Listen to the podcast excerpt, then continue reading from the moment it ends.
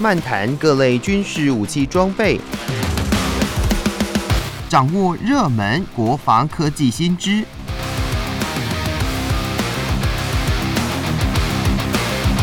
军武说早安，陪您一起领略国防知识力量。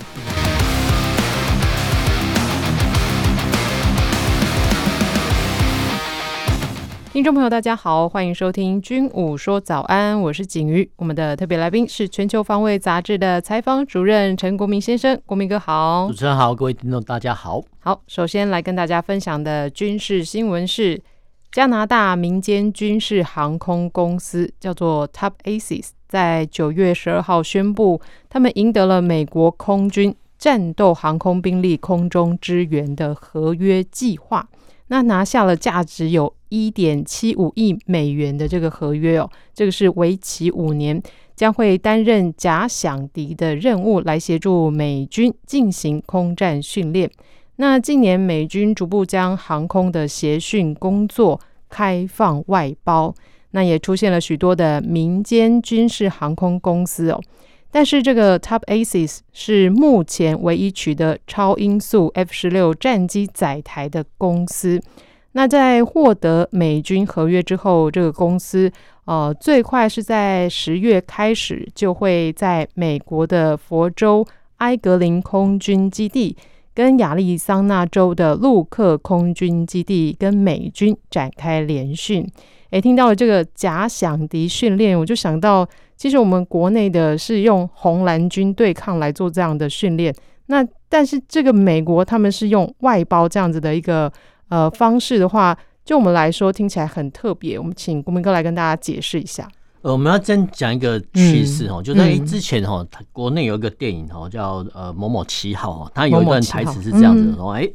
什么都要 BOT 啊，山也要 BOT，海、哦、也要 BOT 哦。那没想到哈，这个桥段居然说，哎，居然哈连这种。假想敌的作战训练也可以 BOT 啊！说真的，这个可能是超越哈我们的想象之外哈。对，呃，不管是假想敌或者说真实的模拟战况，哎，这个不都算是军事机密吗？哎，没有想到说美国哦，他居然把这个所谓假想敌的训练的任务哦，真规划好，委托好民间公司来做哈。这个确实是我们呃很难想象啊一个部分，说哎，你怎么战术战法哈，或我们叫委外来做啊？在这个在国内或其他地方啊，比如说中国，他们觉得哎，你你怎么这种军事的机密哦，怎么可以委外呢？他不怕说哦相关的对 军事机密啊，或者作战训练准则啊外泄等等等哈哦，所以其实。我觉得哈，这个是带给我们一个震撼，就是说，第一个哈，美国放心啊，这确实是放心。然后第二个就是说，就算哈，真的哈，真的有相关的战术战法泄密之后哈，那其实他们对于泄密的刑责哈，通常是判的很重。那通常哈，我们看到一些国际的案子来讲，他们不会判刑，但是会判很重，叫终身监禁。所以其实这个。民风是比较不一样哦，那他们当然是废死没有错，但是他们对于这种所谓间谍罪哈，他判的就蛮重的，终身监禁有很多例子哈。那我们再回到哈，就是最近呢有个电影叫所谓《捍卫战士二》哈。那《捍卫战士二》其实除了声光效果之外，其实它有个重点就是说，哎，这个电影哦有个主轴说，哎，就是说，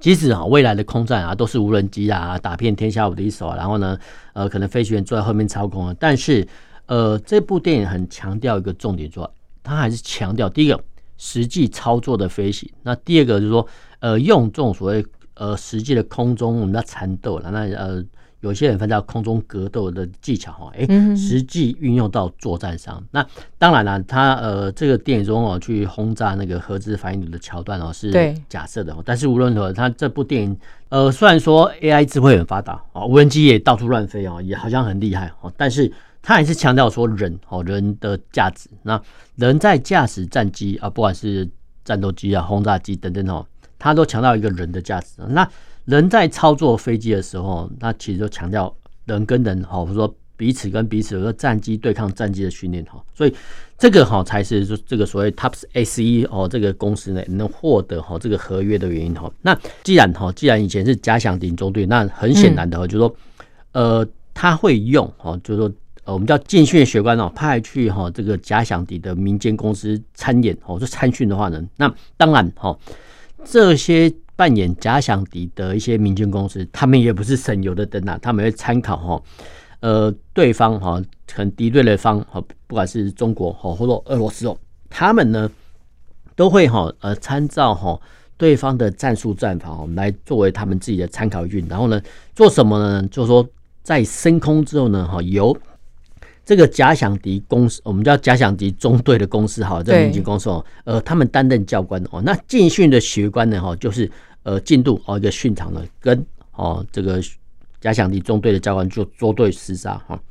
那这个部分呢，其实大部分的国家都有哈，不过哈，像我们国家还有其他国家，以前哈都是委托啊，不是委托，就是委由哈军方哈他们成立哈特定的一个小组来模拟哈敌对方的战术战法来。跟我方自己的本身的学官哈做一个进训对抗，那现阶段来讲哦，哎，居然是由哈委托哈这个民间公司来做，说真的蛮奇特哈。那当然哈，呃，不管是民间公司啊，或是委由哈空军本身啊自己，我们叫代驾代训好了哈。那用哈本国的战机来对抗啊，譬如说哈呃用我们的 F 十六呢对抗我们自己 F 十六，那基本上来讲哈，它的对抗的意味呢就少了一点哈。嗯，但是呢，如果说哈。这个假想敌中队啊，比如说假设他用的是幻象战机，哎，跟进训的学官哈啊，比如说他驾驶 F 十六战机哦，这个叫异机种对抗，就是说差异的异哦，那异机种对抗，哎，这个对抗的经验值可能就不一样。那当然啊，如果说能够获得哈，比如说敌对国家的飞机哈，然后参考他们的战术准则来做，这样是最好的。那过往哦，过往美国呃，他们是用到现在这样用呃之前的。F 五哈这个战机做对抗，那后续呢啊，因为俄罗斯崩盘啊，经济解体哦，美国的空军的假想敌中队曾经哈收购，就是说前苏联的苏凯战机哦，来作为他们假想敌中队的一些飞机哦，说这个这个是蛮有趣的哈。那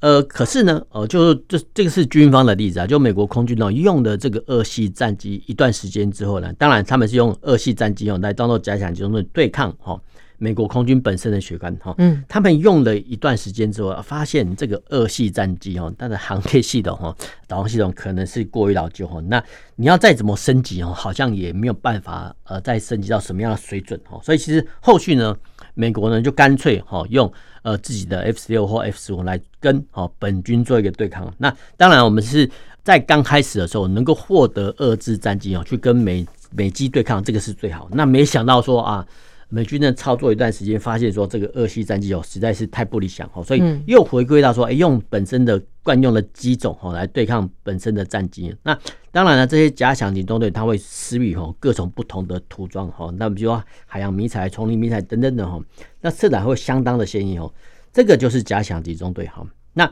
呃，只是没想到说哈。这个原本应该是由国家或国家财政啊，或者说军方资助的单位啊，他们应该设立一个假想敌中队的。那没想到说说的可能要呃撙节开支啊，或者说预算不许可的状况下呢，哈，居然哈美国政府呢居然是委由哈，其实这也是公开招标，就是公开招标之后呢，居然是委由哦这个民间公司呢，他们去成立哈这种所谓的假想敌的训练公司哦，来训练自己的学官哈。那当然哈。我们不要看说这个假想敌中队哈拿下这个一点七五亿美元的案子哈，都五十四亿台币，好像很多啊，其实不尽然。所谓不尽然，就是说，呃，这个我们叫资本要很雄厚啦，因为就是说进训的飞机哦，当然要呃民间公司自己承担哈。那相关的，比如说这些教官的飞行员的约聘的啊师资或薪水，也要哈这些民间公司来负担。那这些民间公司所聘的一些我们叫教官啊，基本上讲都是哈以前哦。各应该说各国空军哦退役的飞官，我们会讲到各国空军，因为其实呃这种民间公司，它基本上都是招募哈各国的飞行员来做哈。那当然哈呃美国的为优先呐。那如果说其他国家要参加了也是可以哈，不过可能要经过相关的，比如说呃国籍的我们叫忠诚，真的真的是有忠诚度的调查了，或是说哈呃相关的飞行水准呃训练完格合格之后才能担任哦，否则的话呢你要担任教官啊你。都没有本事，你怎么去训练学管哦？所以是这个是比较呃比较奇比较奇特的地方哦。那有些人会说了啊，这个一点七五亿美元啊，怎么那么昂贵啊？那真真的那么好赚吗？啊，说真的，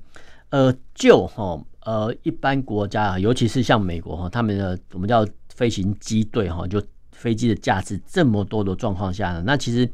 每年的我们要。要进训的飞官呢，不管是应该说高阶的飞官哦，他们要进训的话，其实呃都在排队啊。所以都在排队，就是说美国的幅员太大哦，然后呢，他单位很多哈，那要进训的单位非常多哈。那呃有没有可能是说，哎，在本军啊，就是美国空军进训年量不够之外呢，应该赶快招聘哈，就是用这种呃特约民间的方式来训练哦，美国空军的飞行员哦。这是一种说法啦，但是无论如何哦，就是说我们看到哈这个一点七五亿美元哈这个委外的金额哈，居然哈居然会比哈整体啊美国空军呢在设立哈一个假想另外一个假想中队来训练这个学员哦来的划算哦，因为啊因为呃这些民间的厂商哦基本上讲哈他只要支付哈这些教官的一些呃相关的费用就好了，那不用哦在。呃，比如说像我们叫培育成本啊，比如说空军呢啊，不管各国空军啊，空军的培育呃，从我们叫初阶的飞官哦，到中阶的飞飞行员哦，这些都要培训成本哦。那民间公司就少了这一段，因为他招聘的对象哦，就是说已经合格的一些，比如说战机飞行员。那至于说啊，这些民间的机师啊，你怎么获得战机飞行员资格，他不管哈。所以其实他光这一点哦，就可以省却啊，他们叫训练成本哦。所以其实。就整个整体面来看啊，委外啊，就设立假想敌中队哦，它的费用呢，居然好会比哦，在本军设立一个假想敌中队来的便宜。好，不过好，不过我们必须强调这一点啊，就是说这个想法固然是不错，不过通常只有我们要财大气粗的美国，或者说经费比较充裕的国家哦，然后呢，他们对哈一些泄密的条款哦，可能有比较严格的规范，对，才能施作。否则的话呢，有些国家哈，比如说像我们哈，好像就没有办法哈一体适用啊。这个是我们特别注意的地方。哎、嗯欸，那美国空军它有这样外包的动作，那啊陆军跟海军呢？目前来讲哈，以前是、嗯、目前来讲是空军有哈，但是呢，以像拖把机哈、拖把勤务的部分，其实很早就委外了啊。比如呃，空军在练习机炮设计，或者海军的呃舰载机在练习机炮的。设计的时候呢，通常会有民间的我们叫靶标公司哦，专门来承建哦，这个是以前有。但是就假想敌中队来讲，比如彼此作对市场，这个还真的算是第一次，而且是 规模蛮大的。哇，这个新闻内容真的是很特别哦，这个也跟大家来做分享。好的，那进行到这里，听首音乐，再回到节目当中。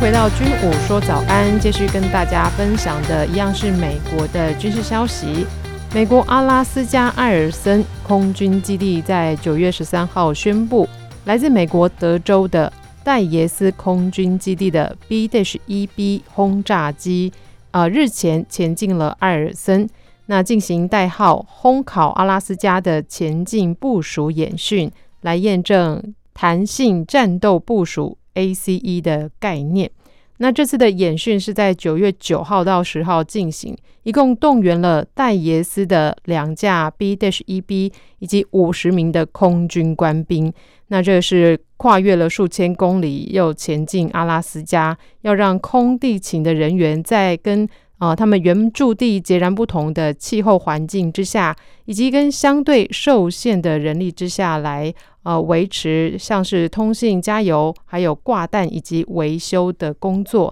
呃，以及确保 B-1B 的轰炸机能够顺利的执勤，并且也要跟他们地区的 F 三十五或是 F 十六等等的呃美国空军其他的机型进行联合演习。那这个呃，为何这个是会针对这样子的轰炸机会要到这个阿拉斯加来做这样子的呃，我们可以说它是一个移地训练吗？呃，我们要这样子来看哦，第一个哈、这个所谓的弹性战斗部署哦，嗯、它的英文我们要先比较啰嗦一点哦，它的英文是 AGILE，然后 COMBAT，然后 employmemt 哈，那简称叫 ACE。不过哈。就按照字面上的意思来看哦，就 A G I L E，一般来讲我们叫敏捷哈。敏捷。弹性的话呢叫 flexible，F L E X I B L B 哈。那为什么我们会对哈这个弹性这两个字哈这么有这么有印象哦？因为其实，在冷战的时候呢哦，其实呃美国跟苏联呢他们都争论说，哎这个战术核武呢到底能不能用？所以当时候呢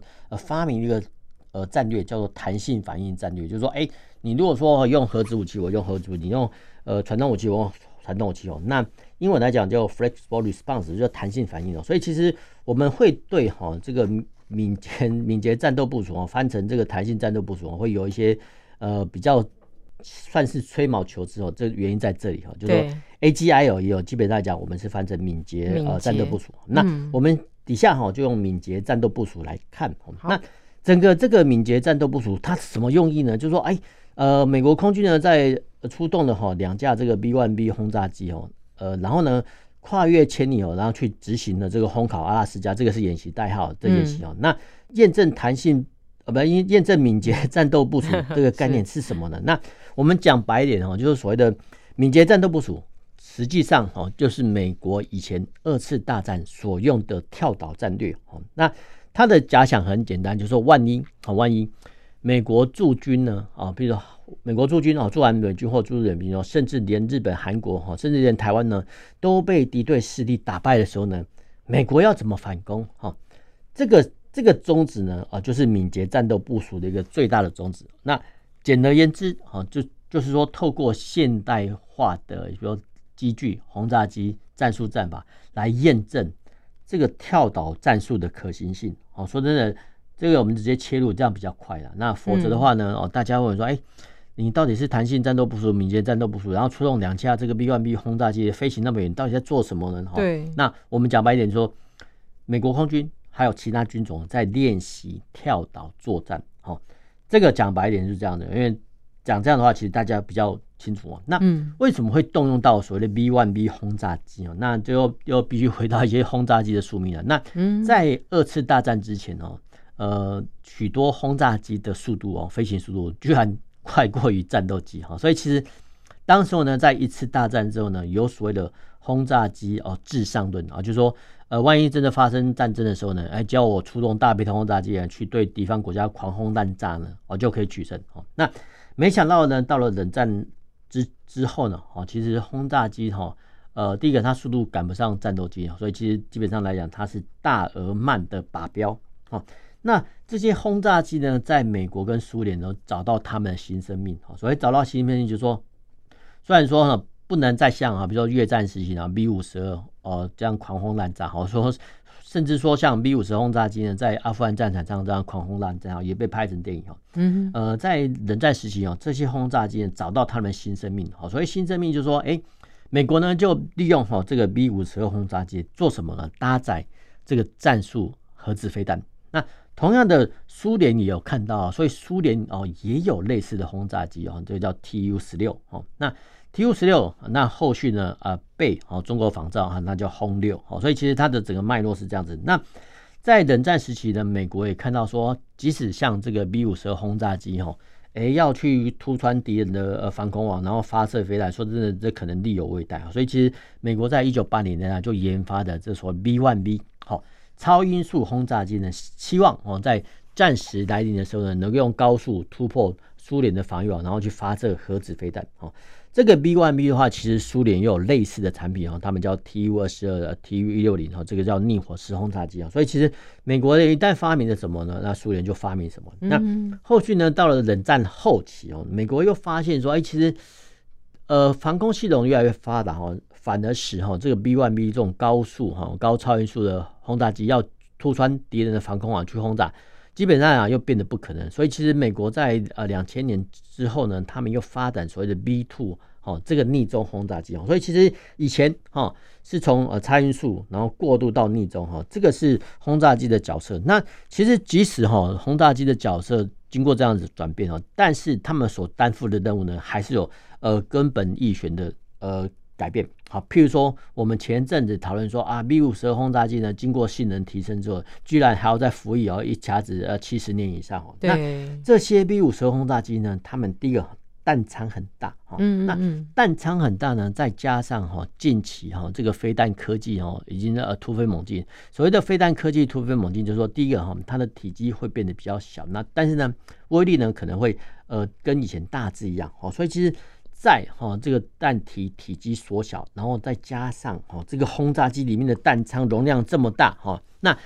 既然哈，我们讲白一点，就是美国空军啊，经过性能提升，把一大批 B 五十二轰炸机哈，呃，做提升之后呢，他们就利用这个弹仓呢来做什么呢？来吸挂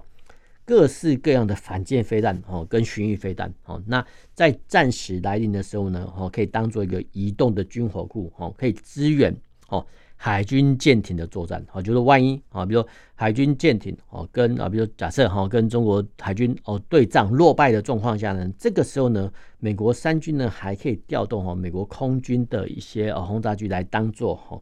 呃反舰飞弹发射的机动载台，这个是呃整个美国轰炸机一个角色的转变。那当然呢。呃，B-1B 我们讲过了哈，这种所谓超音速轰炸机哦，第一个它可以快速移动。那快速移动的话呢，其实就代表说它是相当珍贵的机种。那平常没事，其实跟哦 B-2 一样哈，这种轰炸机都是存放在美国本土境内。好，不过一旦有事或有警的状况下呢，哦，就会临时哦加派哦这个，比如说 B B two 轰炸机或 B M B 轰炸机做什么？第一个哈，前进哦出发。呃，进驻关岛，光是这个进驻关岛就有很多的象征意义哦，因为其实他们能快速移动哦。那这些呃快速移动只存在于我们叫呃理想的状况下或呃理论上的假定哦。那要多快呢？飞到比如说关岛哦、夏威夷哦，甚至的飞到啊，比如冲绳的美军基地。